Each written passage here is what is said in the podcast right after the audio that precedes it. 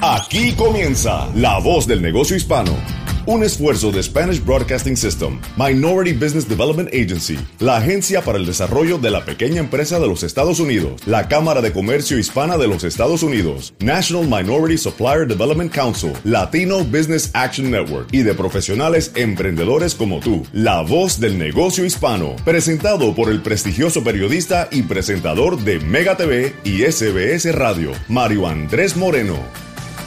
Hola, hola, ¿qué tal? Bienvenidos. Les saluda Mario Andrés Moreno. Para nosotros es un honor saludarlos en esta mañana donde usted se encuentre en cualquier rincón de los Estados Unidos o de la isla de Puerto Rico a través de la señal de SBS Radio en todo el país y la preciosa isla del encanto. Esta es la voz del negocio hispano cada semana y este es nuestro tercer compromiso, traerle a ustedes toda la información respecto a los pequeños negocios, hacia las propuestas que hay, hacia las ayudas del gobierno y sobre todo las herramientas y todos los instrumentos que usted tiene a su mano para tomar control de su negocio, llevarlo adelante y superarse cada día más. Nos acompaña, como siempre, para mí es un honor saludar al señor Ramiro Cavazos. Él es el presidente y CEO de la Cámara de Comercio Hispana de los Estados Unidos. Ramiro, gracias como siempre por decir presente en esta gran comisión que tenemos de SBS Radio a través de la voz del negocio hispano en los Estados Unidos. Bienvenido. Gracias, Mario Andrés. Gracias a ti por la oportunidad de pasarle más información a la gente que nos escucha que por todo el país y Puerto Rico también por la importancia de la conexión con información clave tocante a cómo podemos ayudar el negocio hispano y hispana y estamos muy contentos de estar contigo otra vez aquí representando los más de 4.5 millones de empresarios hispanos eh, en los Estados Unidos. Ha sido una semana muy importante eh, ya el lunes anterior eh, conocíamos de que los fondos que se aprobaron la semana anterior y firmó el presidente de los Estados Unidos, Donald Trump, ya estuvieron disponibles a partir de este lunes. Eh, danos un adelanto de lo que ha sucedido esta semana, cuál ha sido tu comunicación con muchos de estos negociantes hispanos, de estos pequeños negocios en el país y sobre todo las dudas que podemos despejar en este programa y luego hablamos de los invitados de lujo que tendremos en el día de hoy.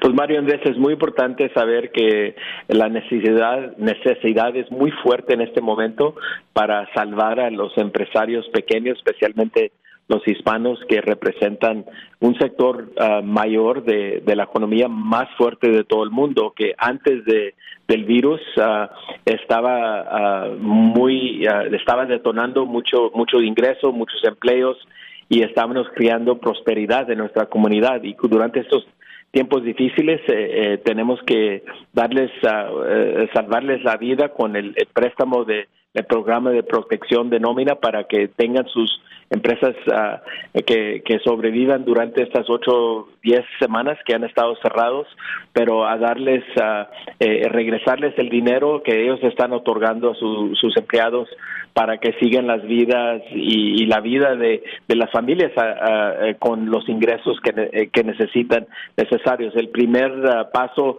se prestó 350 mil millones de dólares, muchos de ellos esos dólares eh, que aplicamos como hispanos eh, no se otorgaron porque había una necesidad muy fuerte. Entonces pusimos más con la ayuda de, del gobierno federal y los senadores y los congresistas 310 mil millones de dólares adicionales que comenzaron, como nos dijiste el, el viernes pasado, que el presidente firmó. Entonces, el primer día de, el proceso de los, del préstamo de, la segunda rondalla de dinero eh, en, en, un día la, la, señora Jovita Carranza la directora de la Oficina Federal de Administración de los Préstamos para los Negocios Pequeños, más de 50 mil millones de dólares se otorgaron. Entonces, este dinero, el primer paso, se, se gastaron eh, en, en 13 días los préstamos eh, eh, en este segundo paso yo creo se va a ir el dinero, se va a prestar a muchos de ellos, ojalá hispanos, para el viernes de esta semana o el lunes, porque la necesidad necesidad es muy muy fuerte en este momento, ya que nos estamos preparando para regresar a la economía. Excelente.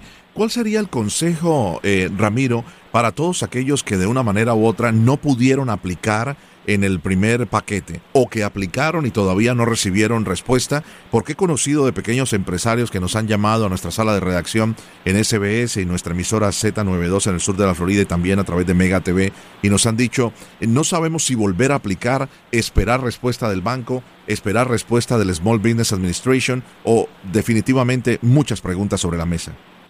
No, es una pregunta clave. Quiero decirle a todos los hispanos y hispanas que aplicaron la primera vez que no se les ayudó, que, que no ah, se, se queden en casa, que salgan a, aplicar en, en, otros bancos. Si el banco de ellos no les pudo ayudar, un banco grande no los pudo atender eh, y el dinero se gastó antes de que aplicaban, que apliquen otra vez con bancos pequeños, comunitarios, porque ya se les amplió uh, la aprobación de, de hacer los préstamos también.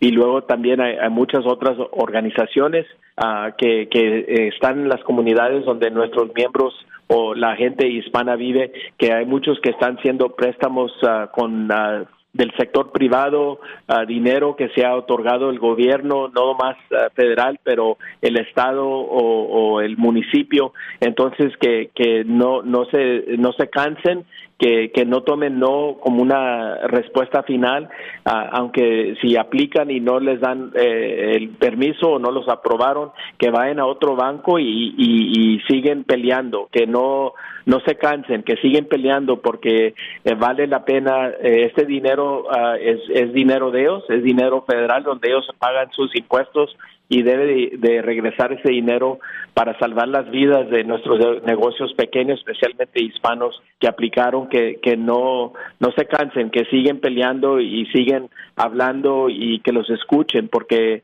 eh, los van a escuchar porque ahí está donde se están creando los empleos para el futuro de nuestra economía y, estamos aquí para respaldarlos y darles su, su apoyo en el, el nivel eh, federal. Fantástico.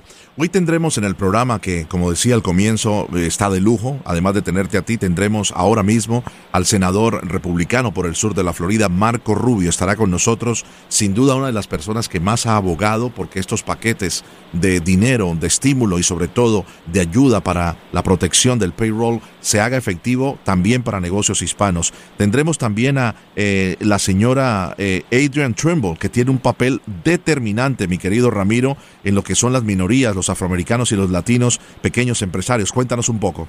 Pues yo estoy muy orgulloso que tiene la señora Adrian Trimble, que es muy buena amiga y socia de la Cámara Hispana Nacional, ella eh, enfocada en las certificaciones de, los empresarios para que reciban sus contratos de corporaciones.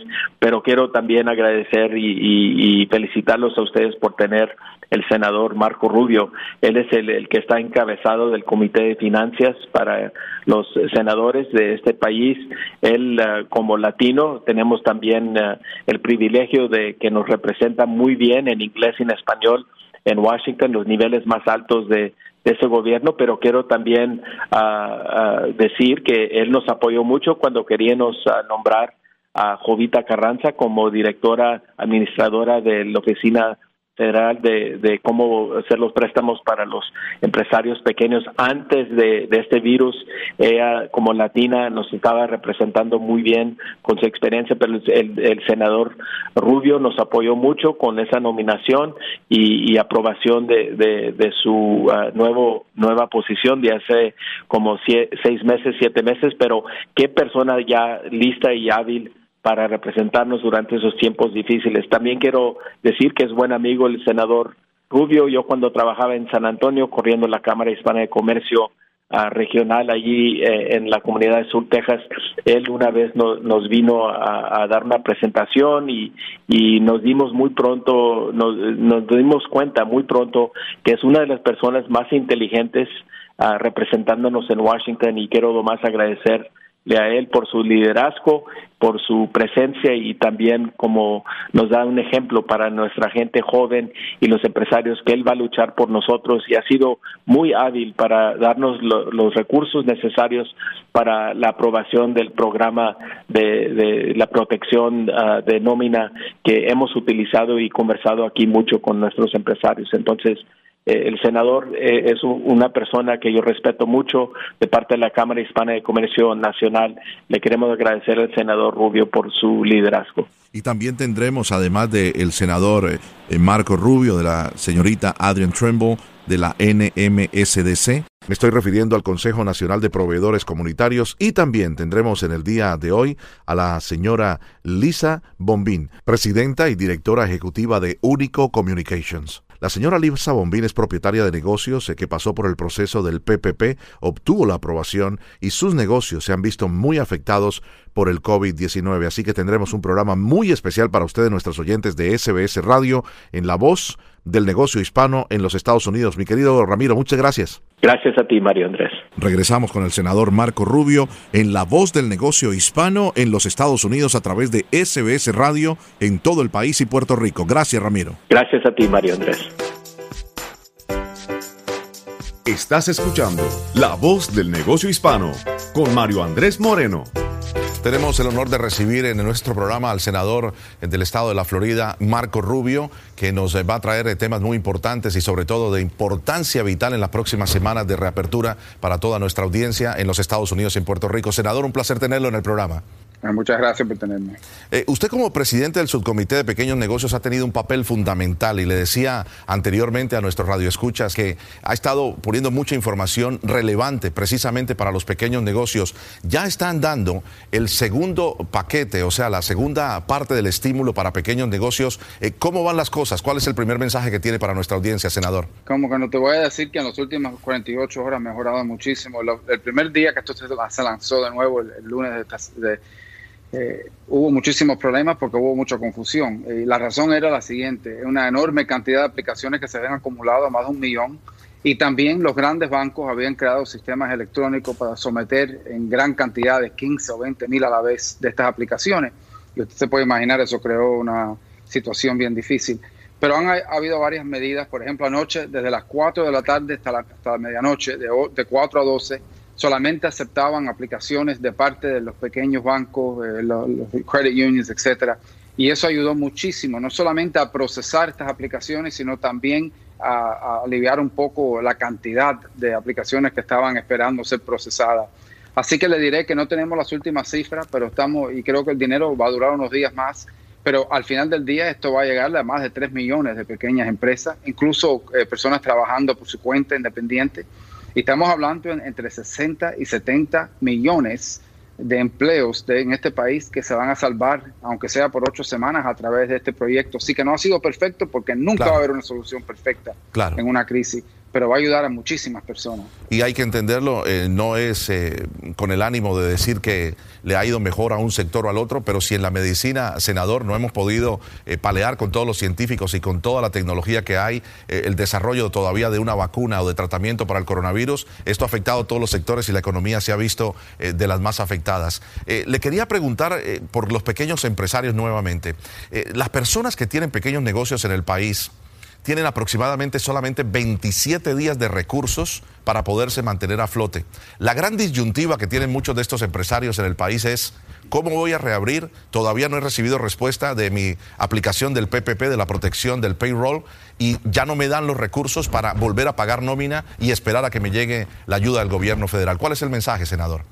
Bueno, primero, eh, cualquier persona que aplicó en la primera, la primera fase de PPP ya debe haber recibido el dinero. Incluso ayer ya pasó, tienen 10 días para, para dar estos fondos. Estos fondos no vienen del gobierno, estos fondos salen de los depósitos que tienen los bancos, donde usted eh, consiguió ese préstamo. Así que si fue aprobado en la primera ola de aprobaciones, ya debe haber recibido esos fondos. Si ha aplicado y ha sido aprobado en la segunda ronda, pues va, lo va a recibir en 10 días después que reciba, que, le hayan aprobado ese préstamo. Ese dinero, de, nuevo, no viene de Washington, ese dinero viene de los depósitos que tienen estos bancos en lugar.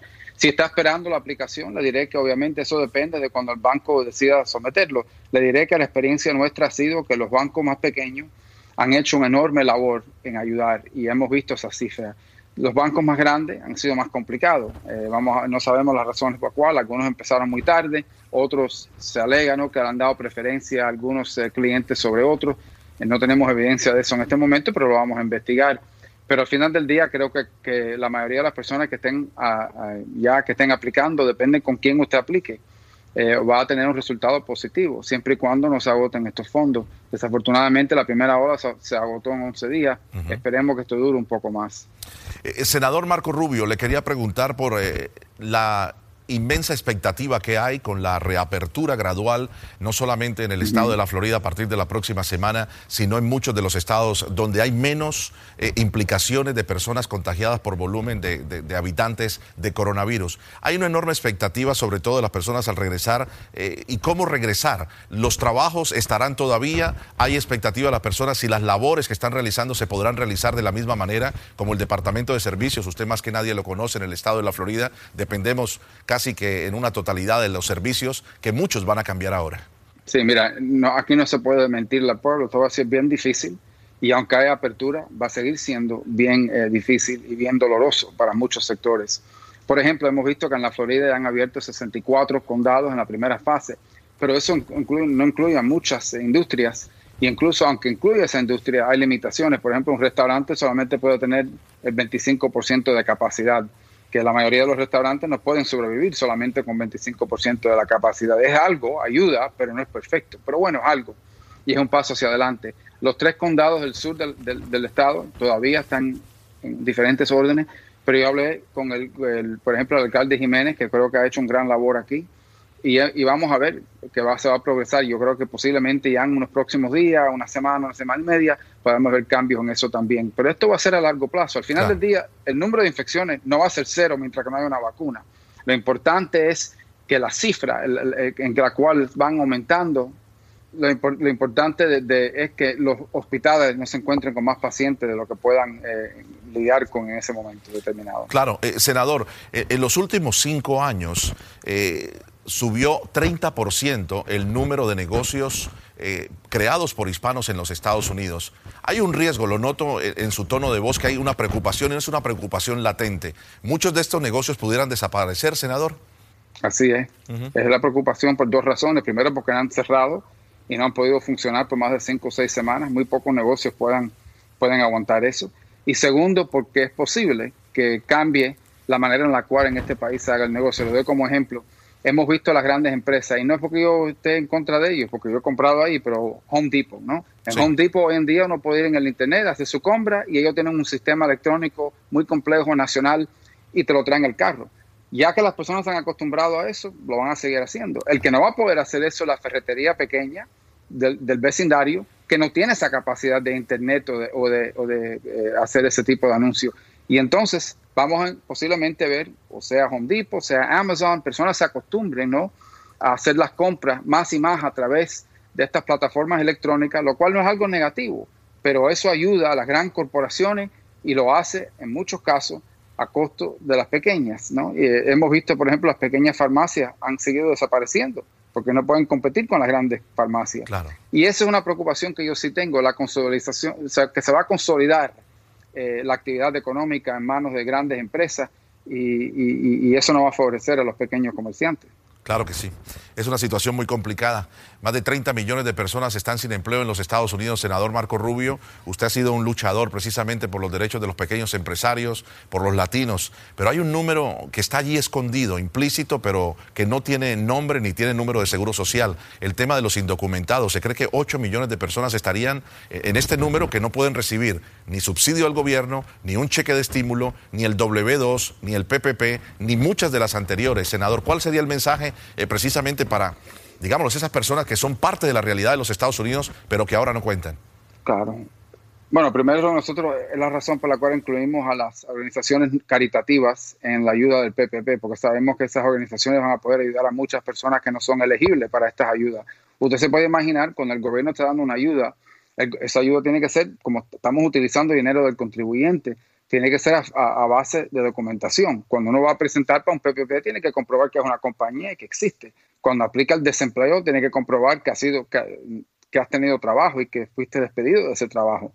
Y desafortunadamente, cuando uno no tiene documentos, eso se le hace imposible. Es uno de los costos ¿no? de, funcionar en una economía invisible, como es el caso de muchas personas que están aquí sin documentos. Eh, una solución que no, no, es un problema que no tiene una solución fácil. Obviamente, esperemos, ¿no? Y tratamos de dar la ayuda a las agencias caritativas porque irrelevante el estatus que tenga una persona a nivel migratorio, son seres humanos que merecen el tratamiento médico, que merecen eh, que, sean tratados con dignidad. Pero para un gobierno es casi imposible, ¿no? Darle ayuda a personas la cual uno no sabe que ni están aquí, porque no están, no son documentados, no, no están documentados estar en el país y presentes. Senador Marco Rubio, eh, uno de cada dos negocios hispanos, quiero regresar al tema de, los negocios hispanos eh, que están buscando ayuda a través de la protección del payroll uno de cada dos negocios hispanos, sus dueños no tienen relación con un banco. Usted mencionaba algo en lo cual estamos 100% de acuerdo. Los, los, pequeños bancos, los bancos comunitarios han hecho un trabajo extraordinario que se le, se le dificultó más a los grandes bancos de los Estados Unidos. ¿Cuál es el mensaje a esos eh, pequeños comerciantes que no terminan de engancharse con todo esto que nos ha tocado aprender, la tecnología, empezar a salir en televisión a través de Skype y lo comentábamos antes de la entrevista, eh, renovarnos, eh, ser creativos, volver a empezar y ser personas, además de emprendedores, entender de que es necesario tener los pasos correctos para poder participar de la economía como tal. Ustedes lo han aprobado en el Senado de los Estados Unidos y lo ha firmado el presidente, senador.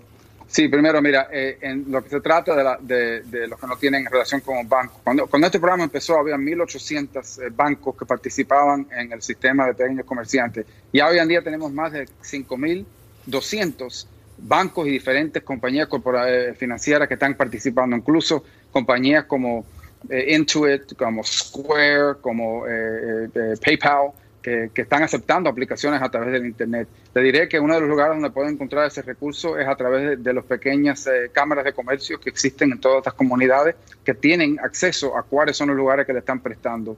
En términos de cambiar mira, vamos a tener que ser muy ágiles ¿no? y, dar ayuda. Una parte de nuestra recuperación y lo que vamos a tratar de hacer como parte de un paquete de ayuda de, recuperarnos, ¿no? simplemente de aliviar durante la crisis, no recuperación, recuperarnos de, esta crisis económica, es cómo podemos ayudar a pequeños comerciantes, cuáles son los recursos que necesitan, no simplemente para abrir sus puertas, sino poder competir, sobrevivir y avanzar, prosperar en una economía que posiblemente cambie en maneras eh, muy importantes eh, y que posiblemente ah, lo haga necesario cambiar su modelo de hacer negocio. Senador Marco Rubio, el estado de la Florida, que usted lo conoce a la perfección de punta a punta, ya lo dijo, 64 de los condados empiezan a abrir el día lunes, no los condados más afectados con el mayor número de personas contagiadas, eh, donde está su municipalidad precisamente, el condado Miami-Dade, el condado Broward y el condado Palm Beach. Las personas se preguntan en el estado de la Florida, ¿por qué este balance o en qué ha fallado el balance de las personas que han aplicado para el seguro de desempleo y muy pocas han recibido en comparación con los que han aplicado la respuesta del seguro de desempleo y todavía no se ha firmado una orden ejecutiva para que sea retroactivo, o sea, que reciban el cheque de desempleo desde el primer día que perdieron su empleo por la pandemia del coronavirus, senador.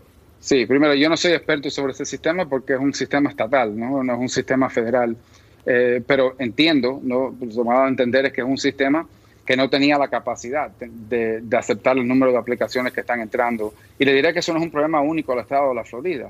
Es un problema que se está enfrentando en muchísimos estados que simplemente están recibiendo en un día el mismo número de aplicaciones que estaban recibiendo en un mes o en dos meses eh, y a veces más. Y, entonces no tenían la capacidad. Por ejemplo, este fin de semana cerraron ese sistema para mejorarlo, ampliar su, eh, su habilidad y creo que se ha mejorado un poco. Pero es, eso es una de las razones por las cuales tan difícil esto ha sido de aplicar. Incluso me acuerdo que hace varias semanas estaban aceptando aplicaciones en papel. Correcto. Porque no tenían la capacidad a través del Internet de poder hacerlo. Y eso, le digo, que, que, simplemente, igual que ningún hospital estaba preparado para recibir mil pacientes con, con, el virus, porque realmente no es algo que se veía anteriormente, usualmente, este sistema tampoco. Y es un sistema que ya tenía muchísimos problemas de anticipo, ¿no? Y el mismo gobernador lo ha admitido, que él dice que él heredó un sistema que tenía muchísimos problemas y, había que aumentar su capacidad. Espero ¿no? que eso es lo que están haciendo y me dan a entender, hablé con el gobernador esta semana y me dijo que sí, que habían contratado a alguien que vino y empezó a mejorar ese sistema y que vamos a ver un mejoramiento en el sistema en los próximos días. Y también a nivel médico, el, estado de la Florida ha pasado eh, con, eh, con eh, una calificación A, si se puede decir, o A, porque no tendríamos escasez ni siquiera de ventiladores ni tampoco de camas de hospital. Se ha hecho un excelente trabajo en el estado de la Florida. Senador, entrando en la parte personal, las personas que han recibido el cheque de estímulo, la ciudad de Jayalía, por ejemplo, ha sido una de las ciudades con mayor cantidad de personas en todo el país. 95% de las personas han recibido el cheque de estímulo de 1.200 dólares. Muchas personas no lo recibieron todavía, ni siquiera en papel. Se está hablando de un proyecto en el Congreso eh, por parte de dos eh, demócratas. ¿Cree usted que esto tenga luz eh, en un futuro cuando ustedes regresen a trabajar al Senado, senador Marco Rubio, de que haya nuevos cheques de estímulo en un futuro cercano? Sí, yo creo que es posible que ah, sea necesario mandar un segundo cheque, ¿no? En términos de las personas que nos recibieron, a veces depende. Nosotros recibimos esas llamadas y entonces cuando investigamos nos damos cuenta que, por ejemplo, no son elegibles.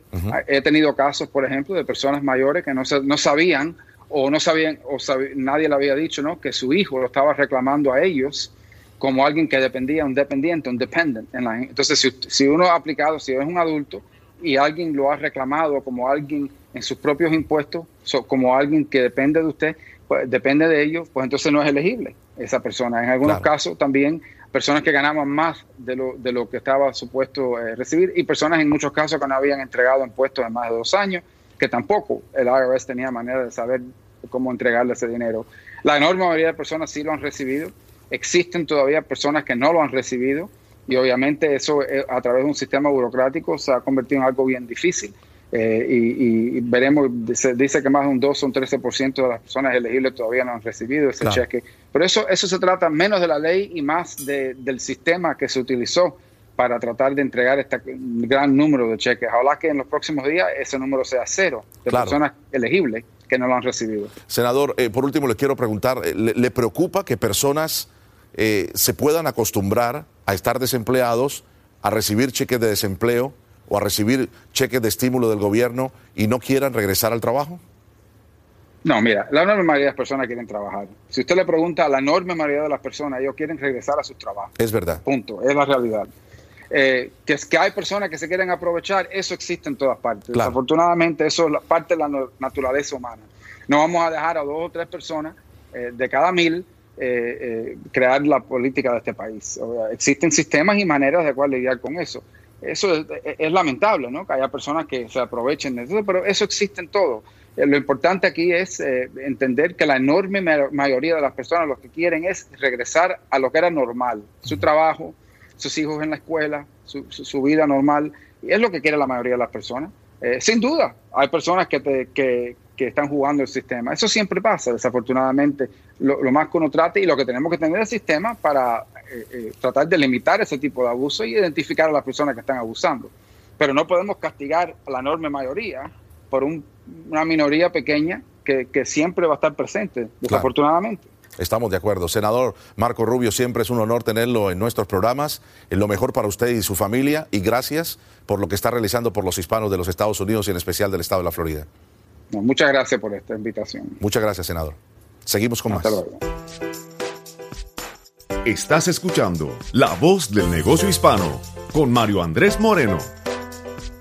Continuamos en La Voz del Negocio Hispano a través de SBS Radio en todo el país y en Puerto Rico. Saludamos a todos los que están en sintonía a través de su emisora local. Es un placer para mí saludar a esta hora a la señora Lisa Bombín. Ella es la fundadora, presidenta y CEO de Único Communications, una persona empresaria por los últimos años que ha vivido en carne propia eh, lo que tiene que ver con la pandemia del coronavirus. Lisa, un placer tenerte en el programa. Gracias, Mario Andrés. Muchas gracias. Cuéntanos un poco sobre tu negocio. ¿Qué hace tu empresa? Uh, Único Communications uh, es uh, una empresa que es dedicada a producción de eventos de servicios completos. Principalmente servimos organizaciones nacionales sin fines de lucro, planeando conferencias o exposiciones, foros públicos y, y galas, y mantenemos los aspectos de logística y el desarrollo del programa del evento. ¿Cómo ha sido afectado tu negocio? ¿Cómo has tenido que trabajar eh, con el tema de tus colaboradores y todas estas semanas sin poder realizar estos eventos que se han visto afectados? Pues la realidad es que esta crisis nos afectó y hemos perdido muchísimo negocio en los meses de marzo, abril, mayo, debido a las cancelaciones de eventos en vivo. Afortunadamente, muchos de, de nuestros clientes han sido eh, han estado con nosotros por varios años Como organizaciones de fines sin lucro, ellos también dependen del dinero recaudado por sus eventos y conferencias para sobrevivir. Así que esta pandemia obligó que mi equipo cambiara la forma en que ofrecemos nuestros servicios. tuvimos que aprender nueva tecnología para poder asistir en la transición de montar eventos en vivo a eventos digitales. Ya, es, es un cambio drástico. E, es tremendo, ¿no? Porque eh, nos ha tocado Lisa, reinventarnos, diríamos, como pequeña empresaria, como empresaria hispana en los Estados Unidos. La tecnología ahora juega un papel extraordinario y los eventos eh, es de los sectores que más eh, tardará en recuperarse, los conciertos, el teatro, eh, las conferencias y, todo lo que tiene que ver con seminarios de grandes compañías, ¿verdad? exacto. E, esto es, una temporada fatal. Mientras nuestros clientes siguen con la necesidad de comunicarse con sus miembros y patrocinadores y el público en general, el trabajo que están realizando para aliviar los múltiples problemas que afectan las comunidades, especialmente durante esta pandemia.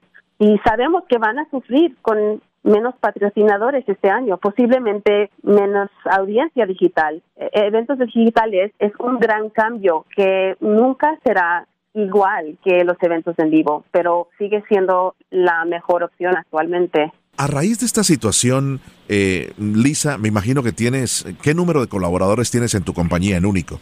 Empleados cuatro, pero con consultores somos un equipo de 15. ¿Tuviste que solicitar algún préstamo de la ley de cuidado, la ley de desastre, la opción de protección del payroll?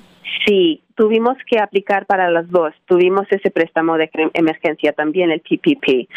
Es una historia larga, pero eh, realmente esta fue la, la semana mejor que he tenido desde el 10 de marzo, porque recibimos noticias que habíamos sido aprobados para recibir los beneficios financieros del programa del protección salarial. Qué maravilla, qué buena noticia. Eh, ¿Fue, difícil este proceso? ¿Cómo fue el proceso? Sí, uh, impactantemente mi, mi aplicación no fue procesada por mi propio banco, una marca nacional y muy reconocida. En lugar de esto, fue procesada por un banco regional mucho más pequeño en Texas. Después de tantas frustraciones con nuestro banco, nos sentimos abandonados y sin consejo, sin manera de entregar nuestra aplicación y el tiempo iba volando. Así que nos avisaron el 6 de eh, abril, tres días después de que los bancos empezaron aceptando aplicaciones, que no iba a haber manera de aplicar con ellos. Y en ese punto hubo dos opciones, rendirse o continuar la lucha y seguir buscando alternativas. Nuestro banco nos mandó un correo electrónico avisándonos que deberíamos ir a la página del web del SBA para buscar otros bancos que aceptarían aplicaciones del PPP, pero al llegar a la página no hubo ninguna lista disponible. Así que la noche fue larguísima. Mi esposo y yo pasamos varias horas en el Internet buscando la página de cada banco regional y en cada de ellos buscar las reglas y de aplicación y si aceptarían negocios que no eran clientes. Ah, gracias a Dios que encontramos uno, Pioneer Bank, que nos permitió aplicar. Así que eso fue un alivio. Es una gran noticia, me alegra mucho escucharte a ti porque es el testimonio de muchos latinos en los Estados Unidos, eh, dueños de pequeños negocios que se han visto impactados por esta pandemia. ¿Cuál sería el consejo, Lisa, por último, que le darías a otros dueños de pequeños negocios que nos están escuchando en el país? Mi consejo sería no darse por vendidos. Sigan hablando, sigan buscando. Cada día que pasa hay más subsidios y ayuda financiera que ofrecen otras compañías. Hay muchos recursos disponibles por empresas pequeñas. Busquen en la página de la Cámara de Comercio Hispana de los Estados Unidos, donde ofrecen una guía de recursos y asistencia técnica en inglés y en español. Ah, y no se olviden de este momento tan difícil. El sector empresarial hispano es la fuerza de la economía americana y tenemos mucho poder si tu banco no te está apoyando ahora, reemplázalo. No merecen tu negocio. Excelente, estoy totalmente de acuerdo contigo, Liz. Un placer tenerte en nuestro programa y gracias por tus palabras de apoyo, de tesón y sobre todo de no darte por vencida para sacar adelante tu negocio. Y es un consejo fantástico para todos los que nos están escuchando en el día de hoy a través de la voz del negocio hispano. Lo mejor para ti, para tu esposo, para tu empresa, Único Communications y esto será parte de la historia de éxito de ustedes. Gracias a ti. Estás escuchando La Voz del Negocio Hispano con Mario Andrés Moreno. Muy bien, seguimos en La Voz del Negocio Hispano a través de SBS Radio en todo el país y también nos escuchan en Puerto Rico, en la isla de Puerto Rico. Gracias a todos los que están sintonizados a esta hora del día. Eh, continuamos en este programa tan especial y ahora tenemos el honor de recibir a la señora Adrian Trimble. La señora Adrian Trimble es la presidenta y CEO del National Minority Supplier Development Council, la NMSDC por sus siglas en inglés es una persona que conoce muy bien con su liderazgo eh, cómo llevar la diversidad a través de las compañías importantes. Ha tenido un gran desarrollo a través de la compañía Toyota en Motor North America. Y para nosotros es un verdadero honor tenerla en nuestro programa. También le quiero agradecer muchísimo una vez más al señor Ramiro Cavazos, el presidente y CEO de la Cámara de Comercio Hispana de los Estados Unidos, por acompañarnos en esta conversación con la señora Adrian Trimble. Señora Adrian Trimble, bienvenida. Welcome. Welcome to the program, and thank you for being with us. Thank you so much for the invitation. Thank you. Mrs. Trimble, can you tell us what is exactly the National Minority Supplier Development Council and its role on the pandemic crisis? Eh, señora Trimble, le queremos preguntar eh, qué es exactamente el Consejo Nacional de Desarrollo de Proveedores Minoritarios y cuál es su papel en esta crisis pandémica, Mrs. Trimble. Thank you so much and uh, appreciate being with you today. Uh, the National Minority Supplier Development Council was founded in 1972. It's a longstanding uh, corporate member organization that's focused on connecting major corporations with uh, certified minority businesses. When you look at the, the core mission of NMSDC, it's really around the development of those businesses, making sure that we have robust certification processes in place, that we have opportunities to connect them with our, our corporate members, and then we advocate on their behalf. There are 23 affiliate councils throughout the uh, United States, and we have strong partnerships on the global platform with Canada, the UK, and South Africa and Australia. Um, so we do have a global footprint as well and the ability to connect our uh, diverse businesses with corporate members who are doing business globally.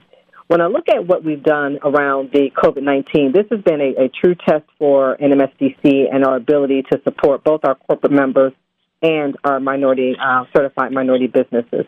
What we found is that um, a number of our corporate members, while they are uh, going through challenges within the supply chain, they still have a strong need to get connected with those products and services that are uh, related to the COVID 19 uh, pandemic. So we've been able to quickly help our corporate members identify those firms who have been uh, positioned to provide PPE materials and other necessary equipment for those in need of, of COVID 19 related supplies and connect them much more uh, faster, quicker, and um, efficiently and effectively.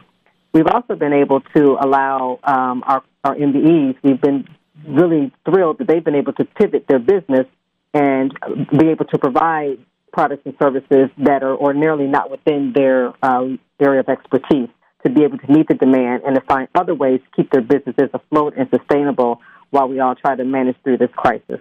Mi, mi querido uh, Mario Andrés, uh, uh, su servidor Ramiro Cavazos, aquí la, la, la señora Adrian Trimble, que es una líder excelente de muchos años en el mundo corporativo, representa como presidenta el, el, Centro Nacional de cómo certificar empresas minoritarias eh, con, con el negocio que hacen con las corporaciones. Y desde 1962 estas corporaciones han utilizado uh, la, la, organización de, de, Adrian para hacer negocio con empresas que los dueños son hispanos o personas de color y esta es parte del negocio de ellos. Tienen 23 oficinas sobre uh, los Estados Unidos y también tienen oficinas en Canadá, en Inglaterra, y en Sudáfrica. Entonces esta organización es muy robusta y muy fuerte y con la presencia que han tenido durante eh, este, esta pandemia del virus de COVID, ellos están apoyando muchas de las corporaciones que necesitan que manufacturar productos nuevos, ¿verdad? Para ofrecer servicios a, la comunidad durante esta pandemia. Entonces, especialmente la manufactura de, productos ah, que ellos necesitan que otorgar ah, y presentar a la comunidad, a los hospitales, para cubrir y asegurar ah, la salud de todos los americanos que viven aquí. Por otro lado, también las empresas que los dueños son minoritarios Adrian y su equipo les han ayudado cómo mantener su negocio durante sus tiempos difíciles y cambiar a, ofrecer productos nuevos como empresas más pequeñas a las corporaciones para sobresalir y también tener la demanda de productos nuevos y servicios para ser ágil y para ah, ser ah, una empresa que, que puede ah, cambiar su sistema de, de, ser negocio para los tiempos que estamos viviendo. Entonces, Adrian tiene un papel muy fuerte, muy grande, muy amplio, Mario Andrés, y ella nos acaba de decir que han ha sido muy flexibles durante este tiempo difícil. Impresionante, excelente trabajo, amazing job, eh, Mrs. Adrian. Can I ask you, eh, el valor de la certificación y estadísticas de la NMSDC, por sus siglas en inglés, en torno a las empresas con certificación hispana de NMSDC. Le preguntaba a la señora Adrian, eh, Miss Adrian, what is the value of the National Minority Supplier Development Council certification and statistics around the NMSDC's Hispanic certified business? Uh, thank you for that. Um, first, I want to say thank you to the Spanish Broadcasting System, who is one of our certified minority businesses. Sure. Um, when we look at the certification, what we find is that our corporate members are looking to make sure that those firms that claim to be minority owned are indeed minority owned. And our rigorous certification process ensures that not only are they more minority owned, but they are minority owned, operated, and controlled by 51% minorities or minority entities. And that's really important to a lot of corporations because when they make the commitment to diversity and inclusion, they want to ensure that those firms that are claiming to be um, the recipients of their of their inclusion efforts are indeed minority certified. And what the certification does for those firms that do obtain it, it gets them that instant access to those corporations who are looking for their services and products and they have the opportunity to interact with them at, at our events through programming, through educational events and resources that we specifically identify for our minority-owned businesses. So we are we've been able to see the benefits of the certification for companies such as uh, Mostech, which is owned by Jose Mas, who started off with the NMSDC and grew his business to over uh, a billion now, and is one of the largest publicly traded companies in our minority supplier um, database. So we do recognize the certification does work. Our corporations depend on it. They and they definitely consider it the gold standard to ensure that our companies are minority owned, operated, and controlled. When we look at the amount of Hispanic businesses that have grown within the NMSDC footprint, uh, it's now right around 30%, a little bit more than 30%. And that's a, a significant increase from just maybe five, five to 10 years ago when we see now that the, the growth is really expanding for Hispanic owned businesses. And that's why relationships such as the partnership that we have with USHCC is so critical to NMSDC because we understand that this is going to be a growing market. And in order for our U.S. economy to be as strong as we need it to be, we have to make sure that all businesses are included particularly our Hispanic-owned businesses. Muchísimas gracias, Adrian. Uh, uh, you have just shared with us uh, very important information. Nos acaba de decir la señora uh, Adrian que el valor de la certificación de la membresía del National Minority Supplier Development Council, el Centro Nacional para certificar empresas minoritarias es muy importante. El valor que ellos ofrecen es para certificar uh, inmediatamente uh, eh, la certificación de una empresa que el dueño o la dueña es un hispano. Eh, en, un ejemplo es el, el SBS, el Spanish Broadcasting System, el sistema que es el dueño de esta, de esta eh, perfecta telecomunicación uh, compañía donde estamos nosotros con el señor Mario Andrés que ellos hacen la, averiguan que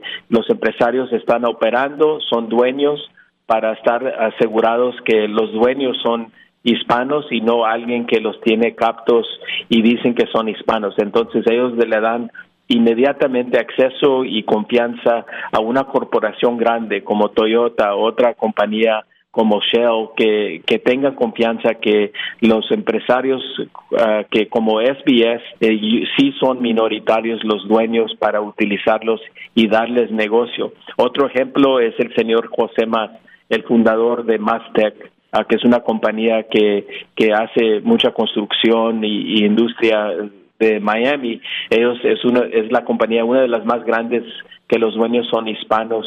Es otra compañía que tiene certificación con el NMSDC.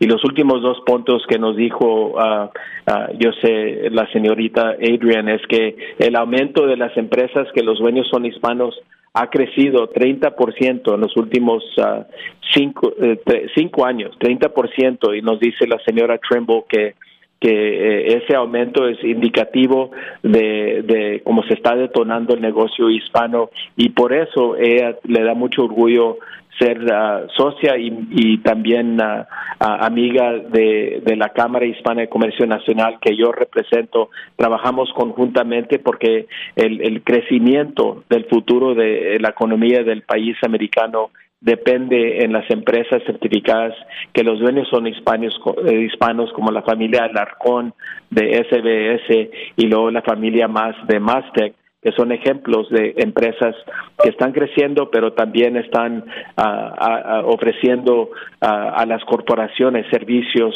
muy necesarios y por eso ellos existen para trabajar con estas empresas.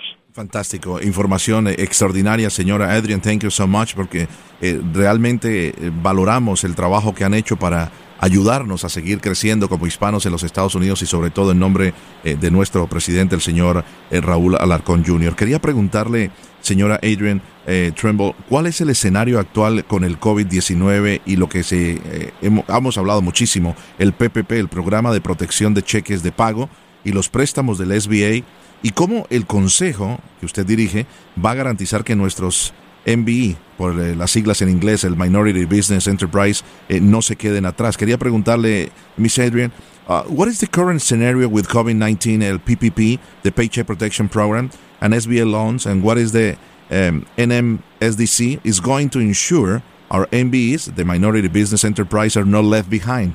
Yes, so we've been working very closely with the White House officials and uh, SBA leaders to understand how we can make sure that our MBEs get access to the funding.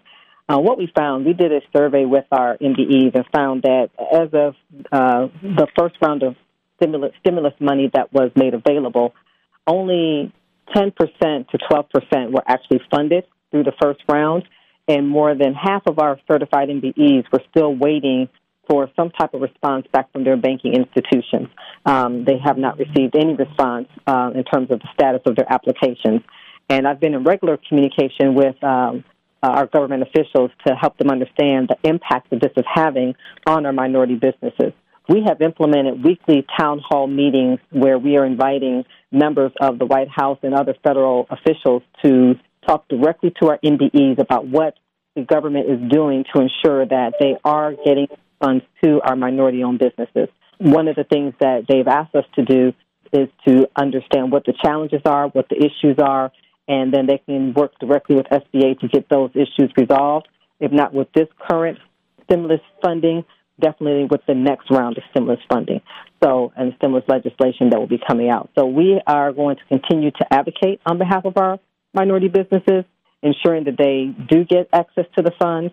Um, we are providing them data points that they can use and understand specifically what's happening with minority businesses on the ground so that they can de- help develop solutions that will help address getting these funds out. One of the things that was helpful because we have been pushing for our smaller minority um, serving institutions and CDFI, those community development financial institutions, to actually be a part of the, uh, the stimulus package.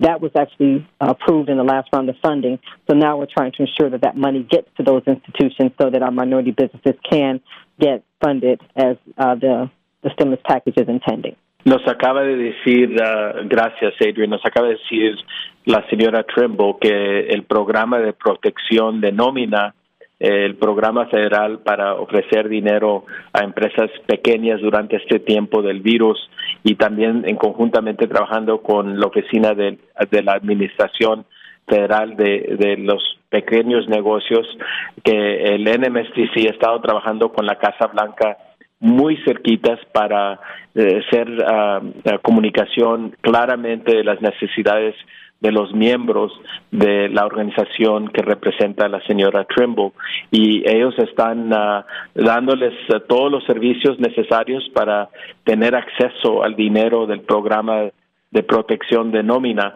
Vieron en, en la primera temporada cuando se otorgaron 350 mil millones de dólares del programa, quedó más 10 a 12 por ciento de los miembros del, del National Minority Supplier Development Council, el concilio que corre la señora Trimble, lo más 10% a 12% recibieron uh, los préstamos y el dinero que merecían los, los dueños de empresas que los dueños eran minoritarios.